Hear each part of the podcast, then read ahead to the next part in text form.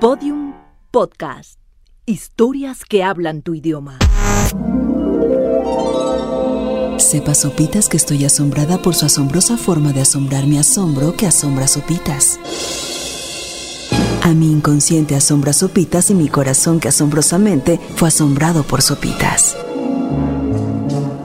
El podcast de Sopitas. Desde la década de los 40, el escritor y uno de los padres de ciencia ficción, Isaac Asimov, describió las tres leyes de la robótica, o bien, las tres leyes para los robots. Número 1. Un robot no hará daño a un ser humano o, por inacción, permitir que un humano sufra algún daño. 2. Un robot debe obedecer las órdenes dadas por los seres humanos, excepto si estas órdenes llegaran a entrar en conflicto con la primera ley. 3. Un robot debe proteger su propia existencia en la medida que esta protección no entre en conflicto con la ley número 1 y la ley número 2. Desde sus novelas, Isaac Asimov siempre visualizó a los robots como herramientas del futuro para el humano, y es por eso que estas tres leyes las consideran como los fundamentos en la construcción y o creación de la inteligencia artificial.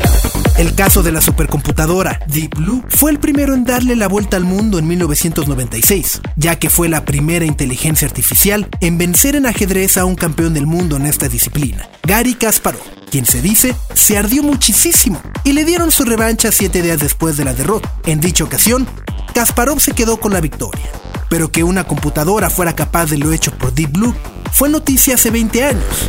Y hoy ya nos parece un tanto cotidiano, ¿no? Desde hace algunos meses nos hemos dado cuenta de que la inteligencia artificial se está convirtiendo en el protagonista tecnológico del año 2016, permitiéndonos echar un vistazo a lo que podría ser el futuro nada lejano. Y si en algún momento hablamos de bots que han vencido a humanos en torneos de ajedrez o que ofrecen servicios de asistencia personal, prepárense. Porque un estudiante de la Universidad de Stanford ha creado un verdadero dolor de cabeza para las autoridades de Londres y Nueva York. Se trata del primer abogado robot.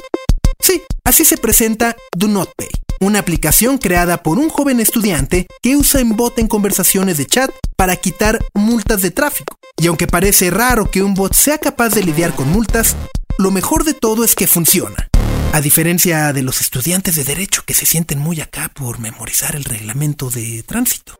El británico de 19 años, Joshua Border, estudiante de la Universidad de Stanford en California, se ha hecho famoso gracias a esta aplicación. Se trata de un servicio simple y gratuito que permite a los residentes de Londres o Nueva York apelar las multas de tráfico. La aplicación se lanzó en septiembre del 2015 y para el mes de abril llegó a Nueva York, logrando impugnar más de 250 mil multas de tráfico por estacionarse en lugares prohibidos, con una tasa de éxito superior al 64%.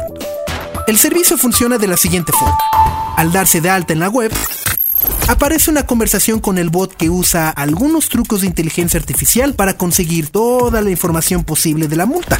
Por ejemplo, al tratarse de multas de parquímetro, pregunta si la señalización era correcta o si era horario de pago. Al terminar, genera una apelación al ayuntamiento que se envía automáticamente para que ésta se estudie.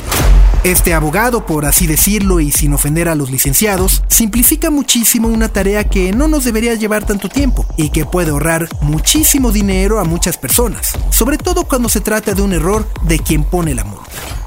Las multas de tráfico son solo el principio, según cuenta el programador Joshua Brown. Ve en el éxito de su bot una plataforma para que éste realice otras tareas como por ejemplo ayudar a las personas a enviar reclamaciones por vuelos retrasados o a que las personas con VIH entiendan de forma clara sus derechos o incluso ayudar a refugiados a que puedan comprender el sistema legal de una forma mucho más amigable. Lo mejor de todo es gratis, ya que Browder en sus palabras dice, mi ganancia está en el ayudar. ¿Será? Sí, sí, pues esperemos una edición para México, ¿no? El podcast de Sopitas. Todos los episodios en podiumpodcast.com. Síguenos en Twitter, arroba podiumpodcast y en facebook.com barra podiumpodcast.